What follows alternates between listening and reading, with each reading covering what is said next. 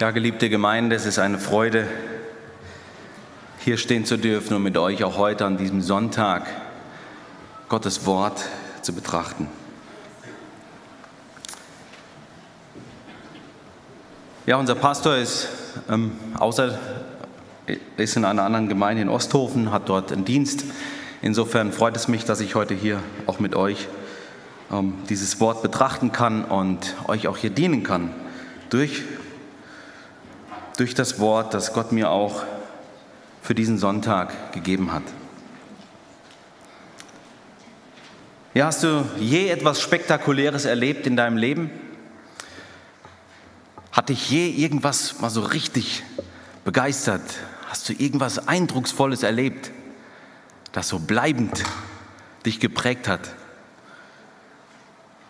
Ich hatte meinen Sohn mal gefragt, was er so Eindrucksvolles erlebt hat. Er hatte gemeint, die GeForce im Holiday Park. Ist ja Wahnsinn, was da für Beschleunigungen auch auf einen einprallen. Und wenn ich an etwas in meinem Leben denke, dann, dann war das einmal so ein, eine Nacht mit sternenklaren Himmel, wo ich einfach nur auf, aufgeschaut habe in den Himmel und überwältigt war von, ja, von der Größe Gottes. Wir möchten heute einen Text betrachten und ich hoffe, dass, dass dieser Text dich auch beeindruckt. Wir lesen von jemandem, den Jesus geheilt hat. Das ist der Aussätzige. Und es heißt am Ende des Textes, dass nach dieser Begebenheit, dass Jesus danach nicht mehr öffentlich in den Straßen gehen konnte, sondern dass es notwendig war, dass er draußen war, an einsamen Orten. So überwältigend war dieses Ereignis.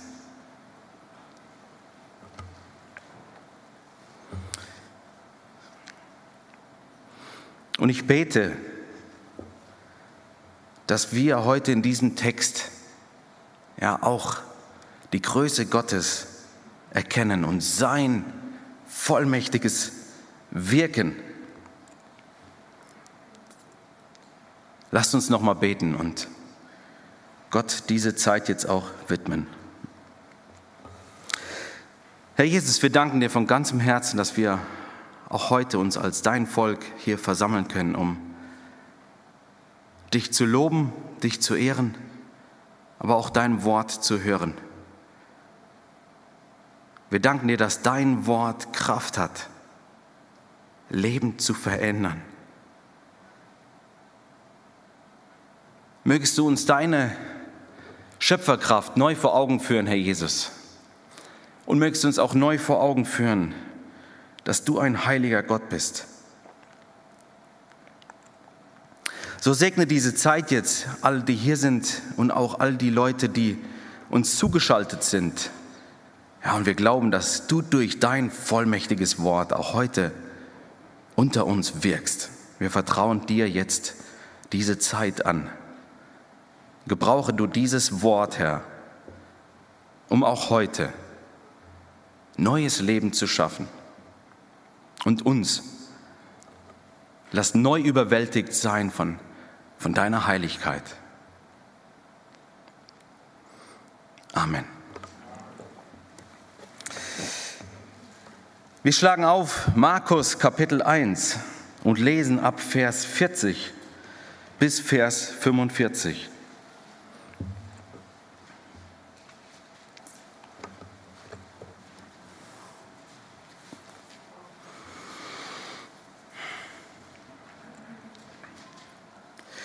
Und es kam ein Aussätziger zu ihm, bat ihn, fiel vor ihm auf die Knie und sprach zu ihm, wenn du willst, kannst du mich reinigen. Und da erbarmte sich Jesus über ihn, streckte die Hand aus, rührte ihn an und sprach zu ihm, ich will, sei gereinigt. Und während er redete, wich der Aussatz sogleich von ihm und er wurde rein. Und er ermahnte ihn ernstlich und schickte ihn sogleich fort und sprach zu ihm, Hab acht, sage niemand etwas, sondern geh hin, zeige dich dem Priester und opfere für deine Reinigung, wie Mose befohlen hat, ihnen zum Zeugnis.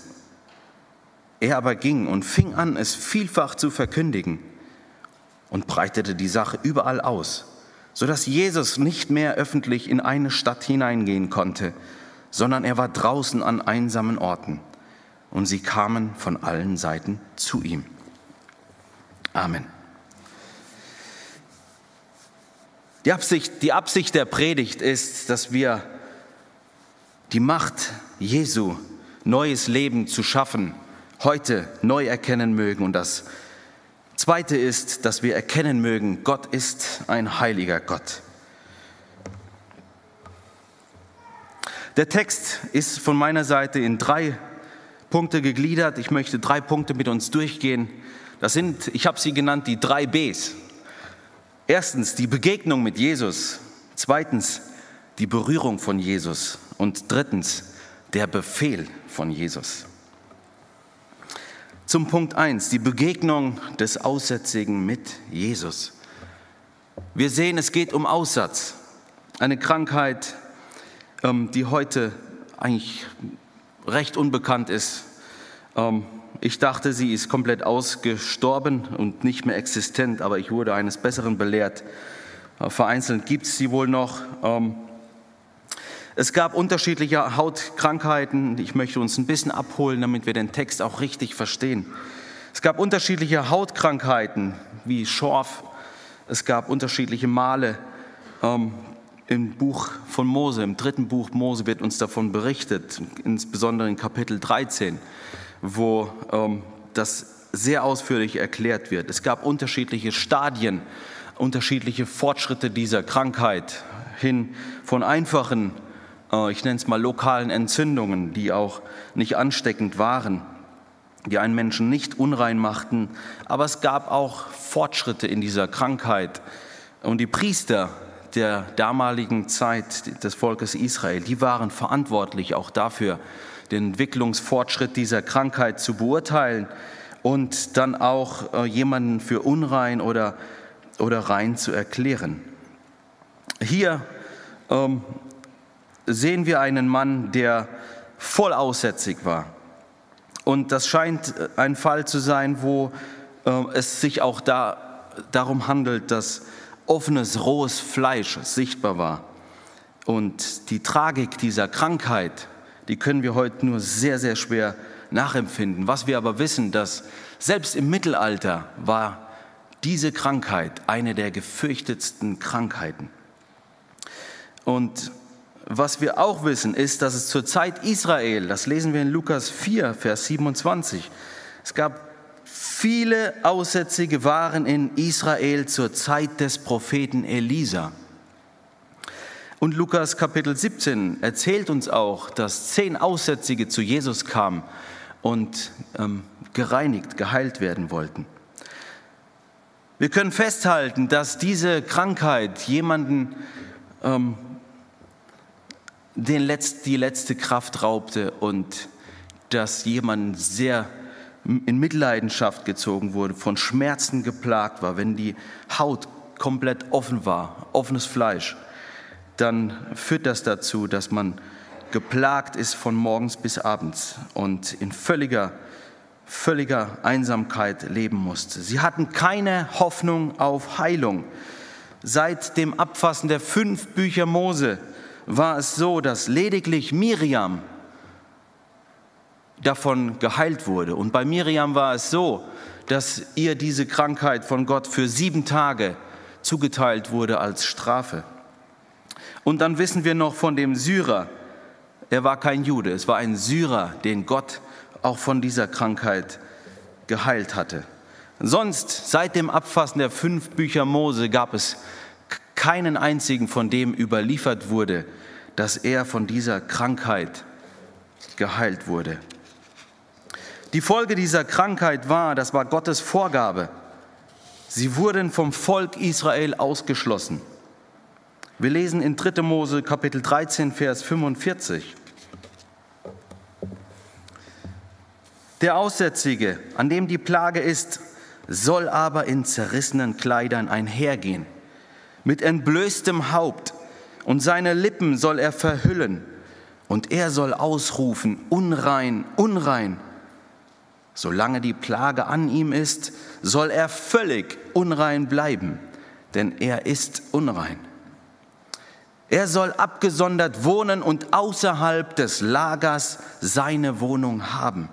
So war die eindeutige Vorgabe Gottes für Aussätzige. Von unserem Fall wissen wir, Lukas berichtet davon, dass der Aussätzige Vollaussatz war. Das heißt, wir können davon ausgehen, dass es sich hier in diesem Fall um jemand handelt, der, ähm, an dem die Krankheit schon sehr fortschrittlich war, der im Endstadium war. Und wir können davon ausgehen, dass er völlig zerfressen war, äußerlich von dieser Krankheit. Ja, ich hatte kürzlich ein Gespräch mit einem Bruder aus unserer Mitte und er hatte mir erzählt, dass er auch an der ähm, Hand-Fuß-Mund-Krankheit litt. Ähm, ist nicht so bekannt, im, zumindest in Erwachsenenkreisen. Kleinkinder kriegen das häufig und das geht dann durch den Kindergarten. Dann müssen die Kinder auch zu Hause bleiben, weil das sehr ansteckend ist. Und er erzählte mir, ja, er hat das dann von seinen Kindern ähm, wohl bekommen und er war völlig geplagt von dieser Krankheit. Da bilden sich an Händen, Füßen und im Mund Bläschen und ähm, das führt dann dazu, irgendwann öffnen sich diese Bläschen und du hast an deinen Händen offene Wunden, du kannst nichts mehr richtig greifen, nichts mehr fassen. Du hast an deinen Füßen offene Wunden, kannst nicht mehr richtig laufen, im Mund, du kannst nicht mehr vernünftig essen. Das hat mich an diesen Mann erinnert, an diesen Aussätzigen. Aber wie viel schlimmer muss es diesem Aussätzigen gegangen sein. Der, unser Bruder hatte Hoffnung irgendwann, er war medizinisch versorgt, ähm, hatte Medizin bekommen, aber unser, unser Aussätziger in dieser Erzählung, er hatte keine Hoffnung. Man ist davon ausgegangen, dass das eine Krankheit zum Tod ist. Ja, warum musste er sich absondern? Ganz einfach, weil Gott ein heiliger Gott ist. Gott hat das Volk Israel aus Ägypten geführt zum Berg Sinai und Gottes Herrlichkeit kam dann hernieder. Und Gott hatte Mose gesagt, er solle eine Stiftshütte bauen. Und als die Herrlichkeit Gottes erschien, ähm, das ist am Ende des zweiten Buchs Mose, und die Stiftshütte errichtet wird, und dann erteilt Gott dem Volk Israel eigentlich das komplette dritte Buch Mose Anweisungen dafür, was sie tun müssen, um Gemeinschaft mit dem heiligen Gott haben zu können. Und so ist das dritte Buch Mose eigentlich geprägt von, von einem autoritativen Stil, von autoritativen Anweisungen auch für das Volk Israel, was sie tun müssen, um mit dem heiligen Gott Gemeinschaft zu haben. Und über 50 Mal heißt es im dritten Buch Mose, ich bin der Herr und ich bin heilig. Das dritte Buch Mose ist geprägt von der Sündhaftigkeit des Menschen einerseits und von der Heiligkeit Gottes andererseits. Und das war auch der Grund, warum der Aussätzige vor dem Lager weilen musste und nicht in das, nicht teilhaben konnte am, ähm, an der Gemeinschaft mit dem Volk Israel, denn sie waren ein erwähltes Volk und sie waren in der Gegenwart Gottes und Aussätzige mussten vor dem Lager sein.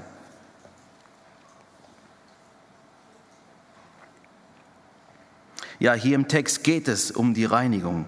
Der Mann fleht um Reinigung. Wenn wir in den Text schauen,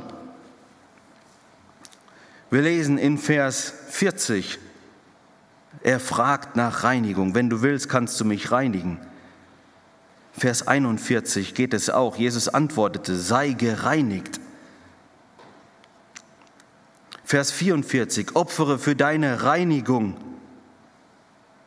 Wir sehen, es geht dem Aussätzigen gar nicht mal in erster Linie um Heilung.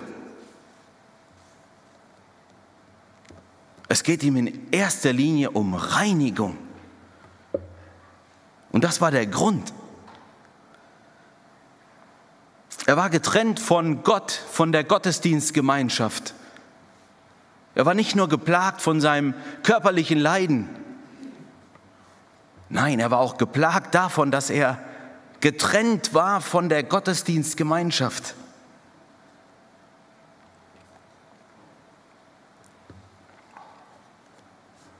Und so kommt er zu Jesus. Es war seine letzte Hoffnung. Er hatte vielleicht von den Wundern gehört, die Jesus schon getan haben. Wir lesen vorher, hat Jesus die Schwiegermutter des Petrus ge geheilt und einen Besessenen auch freigemacht. Und so macht der Aussätzige sich auf den Weg mit seiner Plage, wissentlich, dass er getrennt ist vom Volk Israel und von Gott, ohne Hoffnung mit der Krankheit zum Tod. Er macht sich auf den Weg zu Jesus, hat von ihm gehört, von seinen Wundern. Er will zu Jesus. Welch eine Begegnung. Völlig unreiner Mann trifft auf den heiligen Jesus.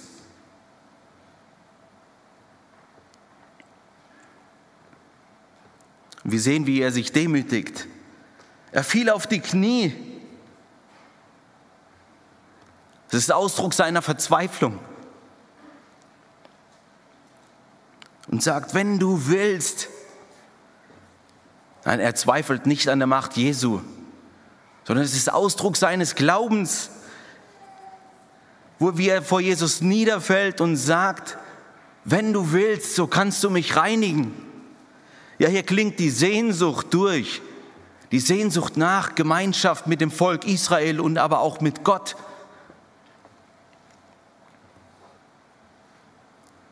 Und was sehen wir bei Jesus? Jesus erbarmt sich. Andere Übersetzungen sagen, Jesus war innerlich bewegt. Ist das nicht rührend?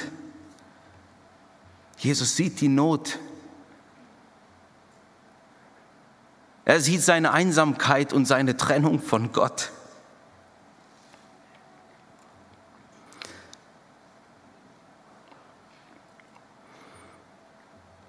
Ja, was hat das mit uns heute zu tun? Hier geht es um Aussatz, ich habe es schon gesagt. Wieso studieren wir überhaupt diese Texte? Heute gibt es das so gut wie gar nicht mehr. Wir haben also medizinisch fast ziemlich viel unter Kontrolle. Ähm, wieso studieren wir diese Texte? Ihr Lieben, Gott hat mich überführt.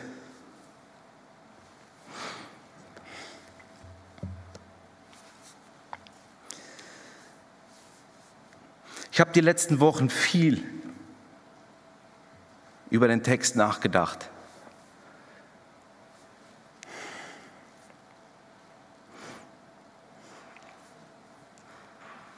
Es hat unglaublich lang gedauert,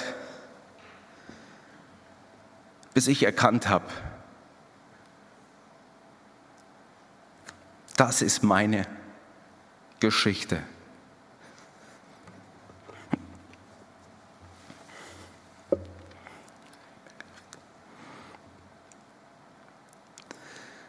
Ja, wir denken so häufig von anderen, dass sie eine lange Leitung haben. Hier hat mich Gott eines Besseren belehrt. Mann, habe ich eine lange Leitung gehabt. Hier geht es um mich. Und hier geht es auch um dich.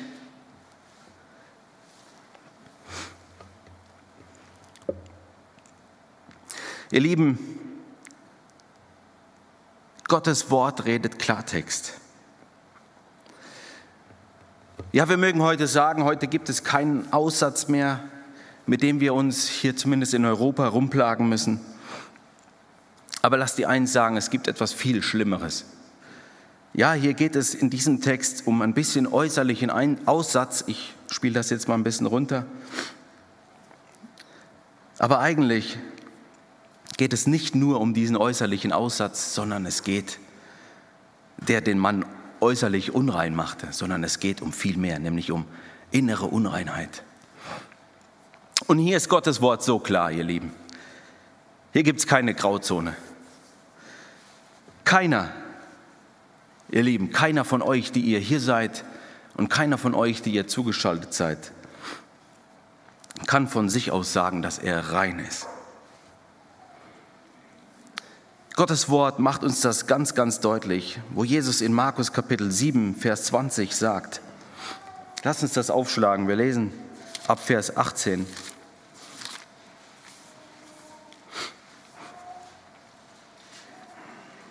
Und er sprach zu ihnen, seid auch ihr so unverständig? Begreift ihr nicht, dass alles, was von außen in den Menschen hineinkommt, ihn nicht verunreinigen kann?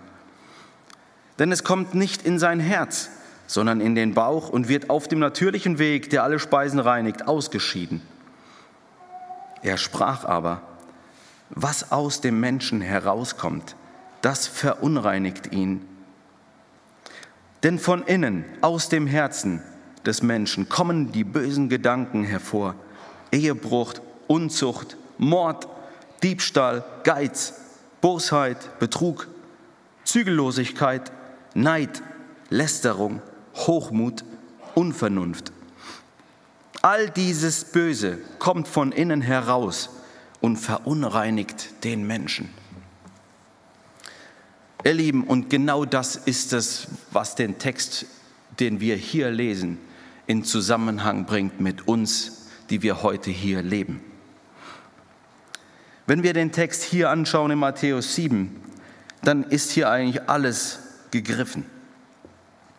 Wir lesen von Unzucht, Ehebruch, Zügellosigkeit, was bekannte sexuelle Sünden in der heutigen Zeit sind. Und ich war erstaunt, als ich mich ein bisschen damit informiert, darüber informierte.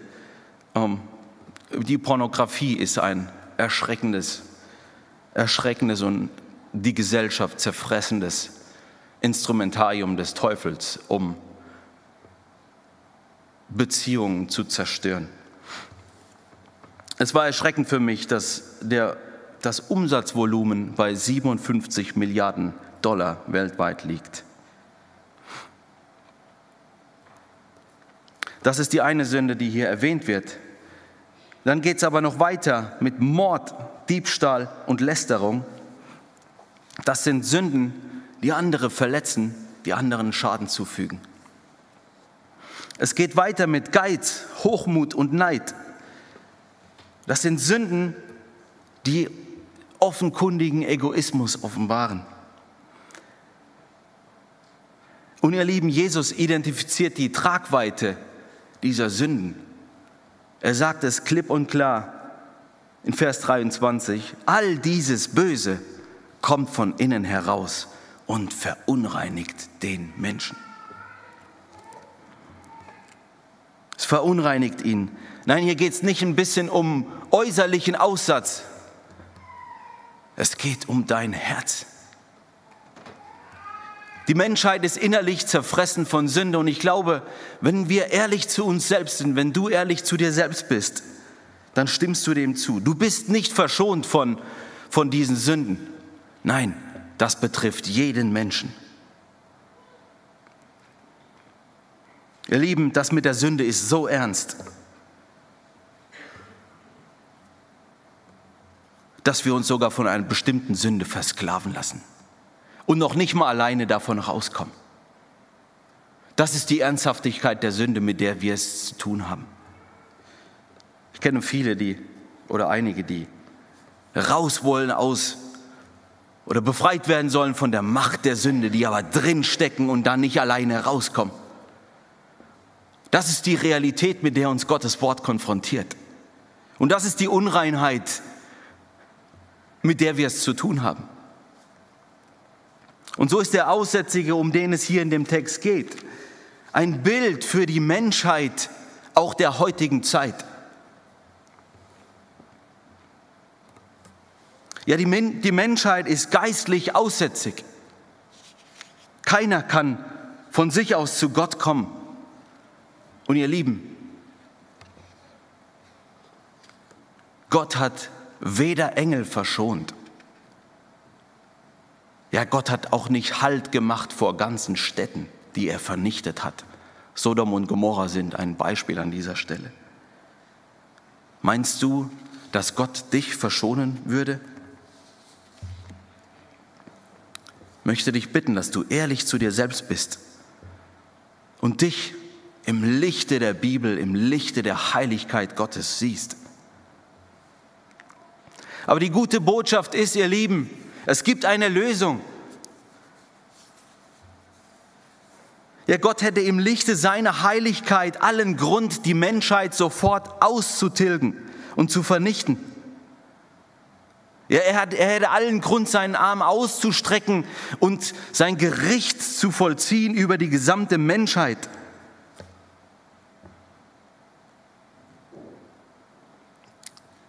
Die Lösung ist, du kannst es dem Aussätzigen gleich tun. Ja, erkenne doch deine Unreinheit im Lichte der Heiligkeit Gottes und komme zu Jesus und falle vor ihm nieder. Der Aussätzige demütigte sich. Er hat seine Unreinheit im Lichte der Heiligkeit Gottes erkannt. Er kam im Glauben zu Jesus. Ja, tu es ihm doch gleich. Erkenne deine Unreinheit deine Sündhaftigkeit im Lichte der Heiligkeit Gottes. Komme zu Jesus und falle vor ihm nieder. Demütige dich und bitte ihn um Reinigung.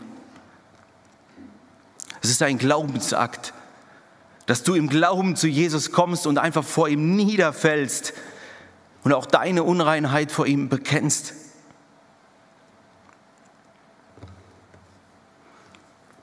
Ja, Jesus ist unsere Sündhaftigkeit nicht egal. Wir sehen beim Aussätzigen, dass Jesus sich erbarmte. Ja, dass es ihn kümmerte. Ja, so auch heute, ihr Lieben. Und wenn ich mir anschaue, was für ein Leid die Sünde heute in unserer Zeit auch verursacht, wie Menschen geplagt sind von Sünde. Ja, wie Sünde Beziehungen kaputt macht, Familien. Jesus ist deine Sündhaftigkeit nicht egal. Er hat auch heute Mitleid. Aber es gibt eine Lösung, wie gesagt. Und das Wunderbare ist doch die Verheißung, die wir auch lesen in Jakobus 4, Vers 8. Naht euch zu Gott, so naht er sich zu euch. Ja, du kannst mit deinen Sünden vor Gott kommen, ob es sexuelle Sünden sind, ob es dein Egoismus ist, der dich fertig macht, der dich plagt, ob es Verletzungen sind, die du vielleicht anderen zugefügt hast oder die dir zuteil wurden.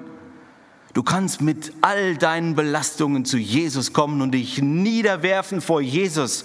Es gibt eine Lösung, ihr Lieben. Jesus ist das nicht egal. Naht euch zu Gott, so naht er sich zu euch. Wir lesen weiter im Text, was passiert, wenn du das tust. Ich habe es vorhin gesagt, völlig unreiner Mann trifft auf den heiligen Jesus. Jesus hätte allen Grund, ihn zu vernichten. Aber stattdessen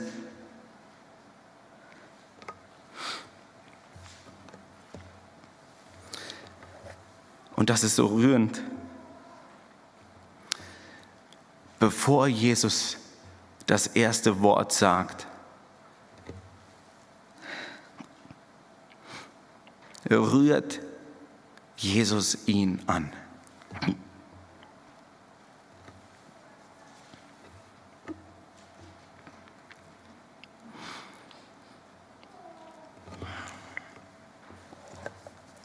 ja, wie sehr hat er sich das ersehnt? Wie groß war seine Sehnsucht nach körperlicher Berührung. Wir wissen nicht, wie lange er getrennt war von dem Volk Israel, aber wir wissen, keiner durfte ihn anrühren. Und wahrscheinlich ging das schon die letzten Jahre. Keine Berührung, keine Gemeinschaft. Und das Erste, was Jesus macht, er rührt ihn an.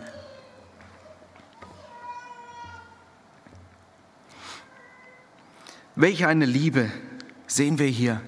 Ja, wo alle Menschen auf Abstand gingen von diesem Mann und sich ekelten vor dieser Krankheit und Angst hatten vor dieser Krankheit. Nicht so Jesus. Jesus naht sich ihm, nachdem er niedergefallen ist, und rührt ihn an. Das erinnerte mich auch an den verlorenen Sohn, der weggerannt ist, der ausgezogen ist, der sein Erbe verprasst hat. Und irgendwann kam er zurück. Und was lesen wir? Lukas 15, Vers 20. Als er aber noch fern war, sah ihn sein Vater und wurde innerlich bewegt. Er lief hin und fiel ihm um den Hals und küsste ihn. Ihr Lieben, das ist die gleiche Situation. Da kommt jemand, er erniedrigt sich, er kommt zurück zum Vater und der Vater umarmt den verlorenen Sohn. Nein, keine, keine verurteilenden Worte, nichts dergleichen. Noch nicht mal ein einziges Wort. Jesus, der Vater, überschüttet diesen, diesen Mann, der zurückkommt, seinen Sohn mit seiner Liebe Genauso wie bei dem Aussätzigen hier. Jesus schenkt ihm seine Liebe, ohne dass Jesus ein einziges Wort sagt. Er, er überschüttet ihn einfach mit seiner Gnade. Wie groß und unbeschreiblich ist die Liebe Jesu, ihr Lieben. Ja, auch ich habe es erlebt. Die Begegnung mit Jesus. Und viele, die hier sitzen, ebenfalls. Es ist so rührend zu erfahren, wie Jesus einen berührt aber damit bleibt es nicht, dabei bleibt es nicht. Nein, Jesus spricht dann auch noch ein Wort und sagt, ich will, sei gereinigt. Oh, wie hat dieser Mann sich diese Worte ersehnt. Und wir sehen hier, dass unmittelbar danach die Reinheit Jesu überströmt auf diesen unreinen Menschen. Oh, ihr Lieben, das ist ein Zeichen der vollmächtigen, des vollmächtigen Wirkens Jesu. Jesus hat oder beweist hier seine Schöpferkraft. Und das ist die gleiche Kraft, mit der er den Himmel und die Erde geschaffen hat, ihr Lieben. Jesus spricht durch sein vollmächtiges Wort Reinheit aus über diesen unreinen Mann und heilt ihn und reinigt ihn. Oh, dieser Akt der Neuschöpfung. Ihr Lieben, welch eine Power steckt im Wort Gottes. Und das war das erste Mal, ich habe es vorhin schon gesagt, das war das erste Mal seit der Fertigstellung der fünf Bücher Mose, dass ein, ein Jude, ein Mann aus dem Volk Israel gereinigt wurde von seinem Aussatz. Oh ihr Lieben, was für ein vollmächtiges Wort. Jesus beweist hier seine Macht und lässt keinen Zweifel übrig, dass er der Messias ist. Sogleich wurde der Unreine rein. Unmittelbar, als Jesus das gesprochen hat. Und das ist die ewige Wahrheit, ihr Lieben, die in diesem Text streckt, die in diesem Text drinsteckt. Jesus hat Schöpferkraft. Das ist die ewige Wahrheit, die uns bis heute in unsere Zeit begleitet. Jesus reinigt. Lass auch dir gesagt sein, wenn du von Sünde geplagt bist, Jesus reinigt, er hat bis heute Vollmacht, auch dich zu reinigen. Ja, der Aussätzige, er wurde geheilt, er hat das erlebt. Was machst du mit deiner Unreinheit? Ja, was machst du mit deiner Sündenlast? Ja, damals der Aussätzige konnte auch nicht einfach unter die Dusche springen. Genauso wenig können wir uns unter die Dusche stellen und uns, und uns erhoffen, dass wir dadurch rein werden von unseren Sünden. Nein, ihr Lieben, es bedarf eines göttlichen Eingriffs.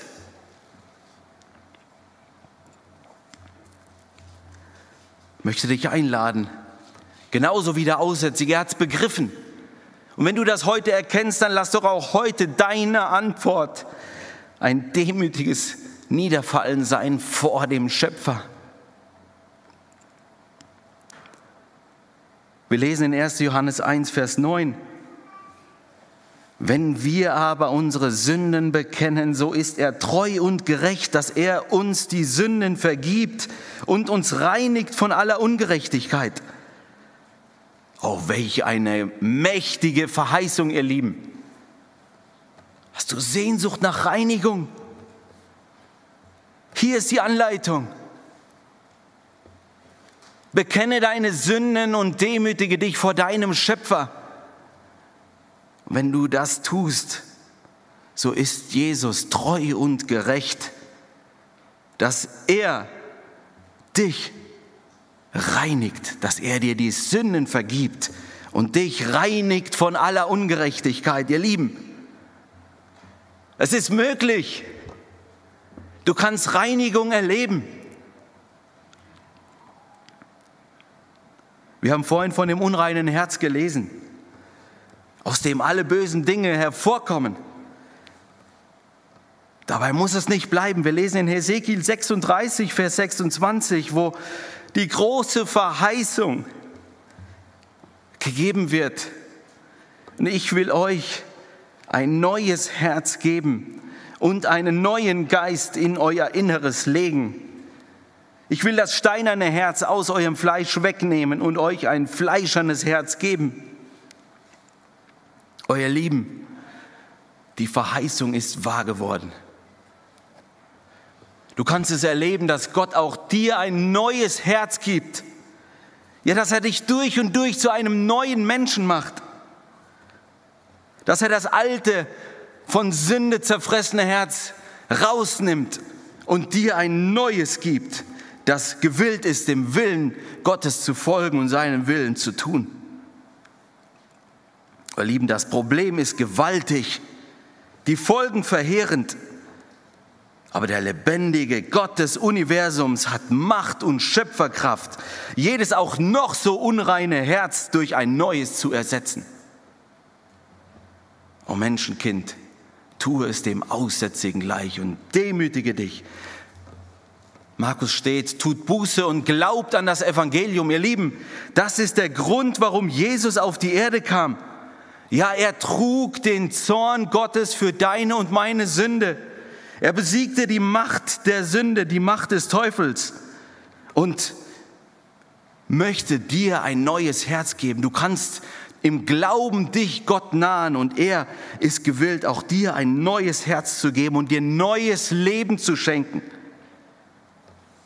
Lass dich von Jesus berühren und erlebe auch du, wie Jesus dein Leben neu macht.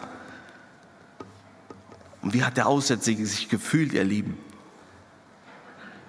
Er war überwältigt, er konnte es nicht für sich behalten. Welch ein mächtiges Wunder damals. Ihr Lieben, es geht um so viel mehr als gereinigt zu werden von äußerlichem Aussatz. Und auch hier sitzen viele Leute, die das erlebt haben, die durch und durch zu einer neuen Schöpfung wurden. Wie viel mehr ist das im Vergleich zu diesem äußerlichen Aussatz?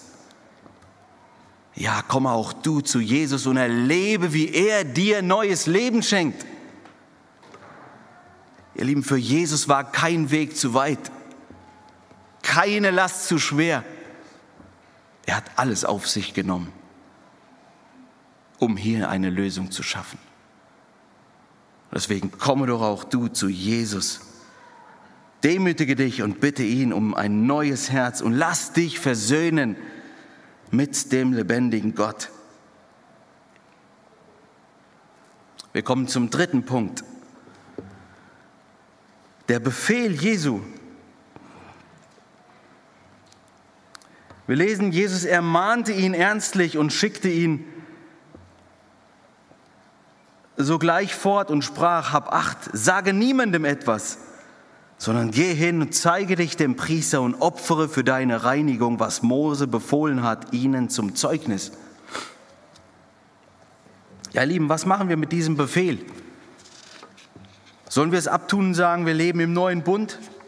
Das hat für uns keine Relevanz. Lass uns zunächst auf den Priester fokussieren. Jesus sagt, zeige dich dem Priester. Sollen wir das abtun und sagen, wir leben nicht im mosaischen Bund, wir leben im neuen Bund. Das können wir überspringen. Euer Lieben, Gott hat das mir so wichtig gemacht. Ich möchte das auch hier mit euch durchgehen. Wir müssen verstehen, was hinter diesem Befehl Jesu steckt. Wenn wir ins dritte Buch Mose schauen, dann, ich habe es vorhin ja schon anklingen lassen, auch wenn der Mann jetzt hier gereinigt, geheilt wurde von seiner Krankheit, so war er dennoch noch nicht an dem Punkt, dass er an der Gottesdienstgemeinschaft teilhaben durfte. Nein. Ja, selbst alle Gesunden durften sich nicht Gott nahen, es sei denn, sie wurden zeremoniell gereinigt. Und genau das ist es, wozu Jesus diesen Geheilten jetzt auffordert. Wir lesen im dritten Buch Mose, was alles erforderlich war, um in die Gegenwart Gottes kommen zu dürfen. Es war eine Anpassung an die Heiligkeit Gottes erforderlich. Ja, und was sollen wir mit diesem Punkt machen? Sollen wir jetzt sagen, nee, für uns gilt das nicht mehr? Wir sind in Jesus geheiligt. Jesus hat uns neues Leben geschenkt. Jesus hat uns durch und durch neu gemacht. Wir können das überspringen. Oh, ihr Lieben, Gott hat mir das so wichtig gemacht. Die Heiligkeit Gottes ist im neuen Bund genau dieselbe wie im alten Bund. Natürlich müssen wir verstehen, der mosaische Bund und auch der neue Bund, in dem wir heute leben, in beiden Bünden ist die Grundlage der Errettung die Gnade Gottes und die Rechtfertigung aus Glauben.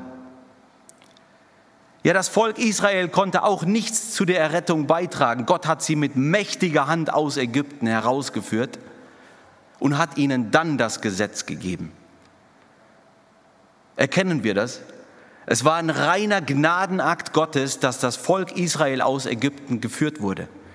Und anschließend fordert Gott das Volk auf zum Gehorsam und gibt ihnen das Gesetz und sagt, das sollt ihr tun, damit ihr mit mir Gemeinschaft haben könnt. Oh ihr Lieben, wenn Gott dem Volk Israel zuerst das Gesetz gegeben hätte und gesagt hätte, ihr Lieben, schaut mal, dass ihr das Gesetz erfüllt und dann führe ich euch aus Ägypten. Wenn das so gewesen wäre, wäre das Volk Israel heute noch in Ägypten. Nein, so ist Gott nicht. Er errettet sie aus der Knechtschaft, aus der Sklaverei, aus seiner Gnade heraus. Er führt sie in die Freiheit.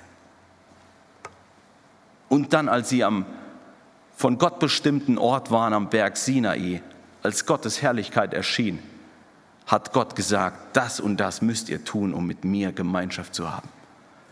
Und ihr Lieben, im neuen Bund ist das ganz genauso. Wir sind gerecht, wir sind errettet aus Gnade und gerechtfertigt durch den Glauben allein. Und ihr Lieben, das ist so wichtig, dass wir das erkennen. Wir können nichts zu unserer Errettung beitragen. Es ist ein reiner Gnadenakt Gottes, der uns zuteil wurde.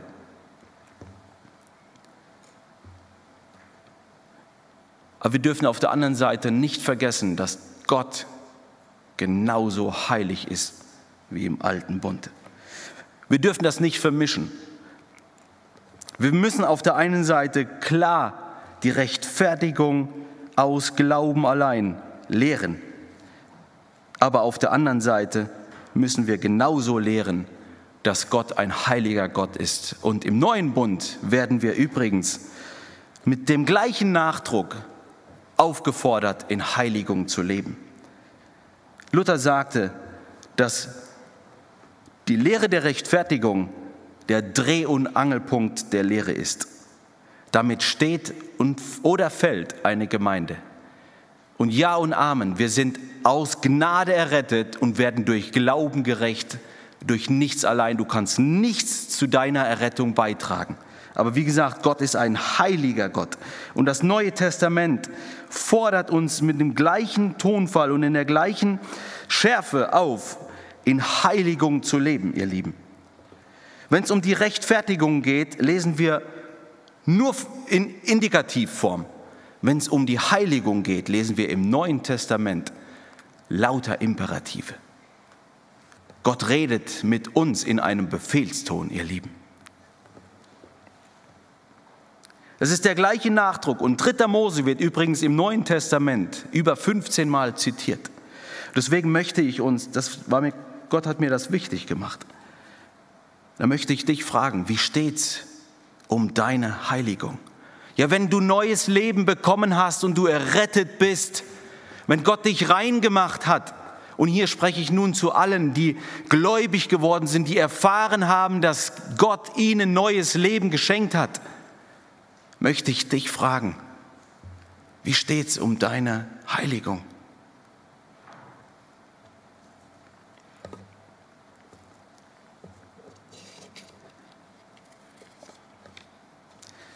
Ich denke, wir gehen manchmal zu leichtfertig mit Sünde um. Lassen es sogar so weit kommen, dass wir also sogar eine friedliche Koexistenz der Sünde in unserem Leben zulassen.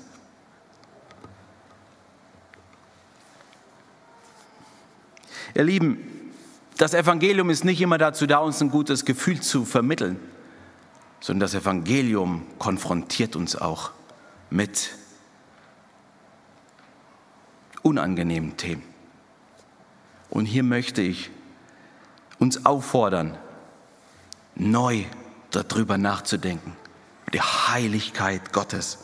Oh ihr Lieben, wir dürfen Gnade nicht verkehren in Zügellosigkeit. Und auch Paulus warnt vor der Freiheit des Fleisches.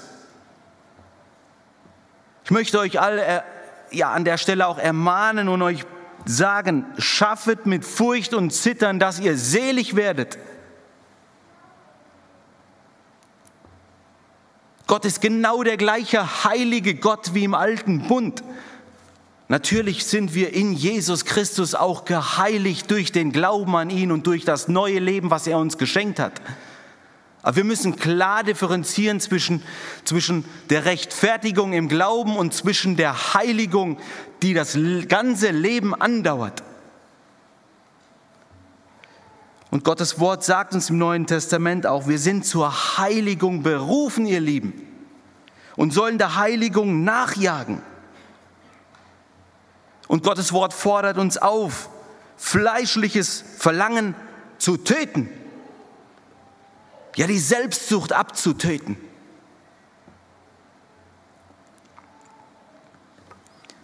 Ja.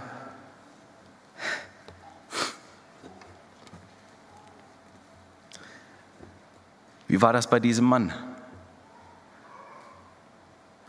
Ihr Lieben, Er war dem ersten Befehl, den Jesus ihm gab, ungehorsam.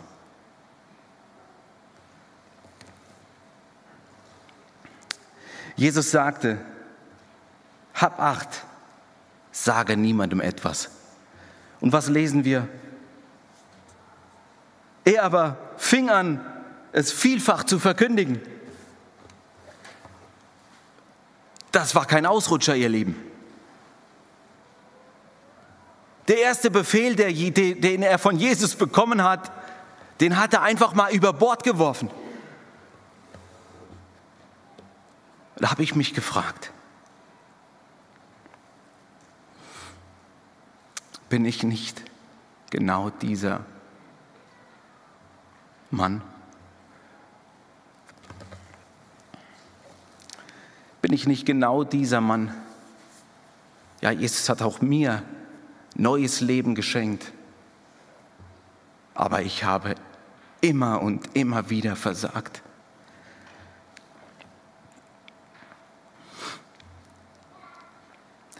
Ja, wer es nicht, Ist es nicht zu viel verlangt von diesem Mann? Jesus hat ihm neues Leben geschenkt.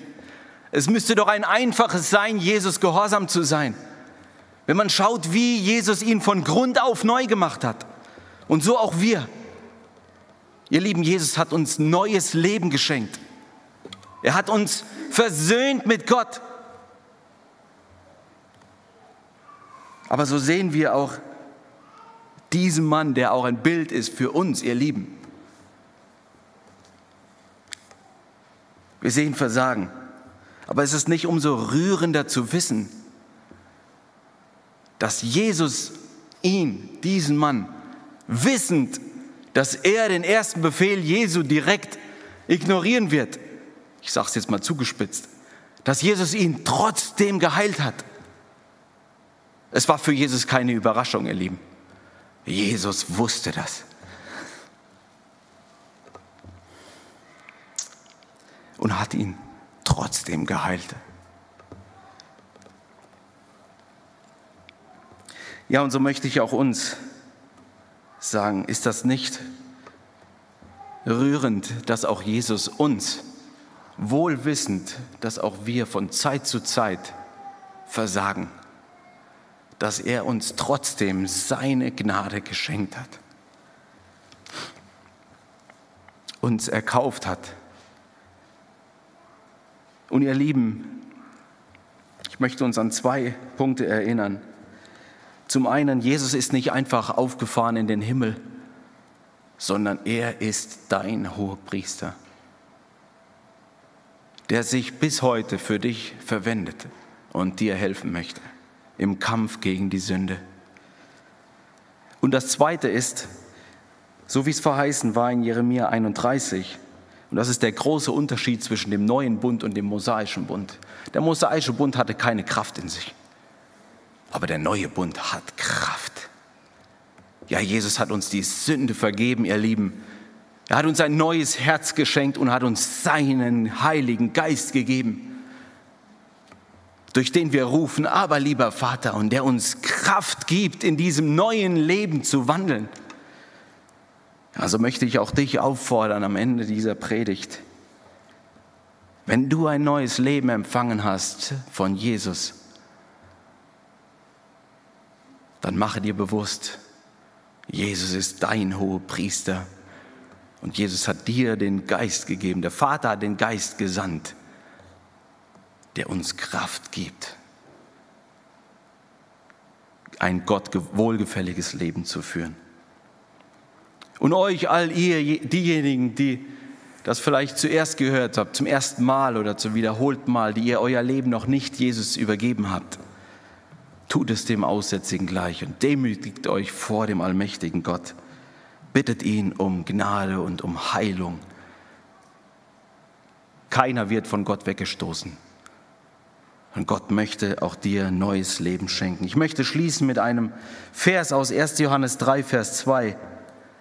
Geliebte, wir sind jetzt Kinder Gottes. Und noch ist nicht offenbar geworden, was wir sein werden. Wir wissen aber, dass wir ihm gleichgestaltet sein werden. Und wenn er offenbar werden wird, dann werden wir ihn sehen, wie er ist. Und jeder, der diese Hoffnung auf ihn hat, reinigt sich, gleich wie auch er rein ist. Amen.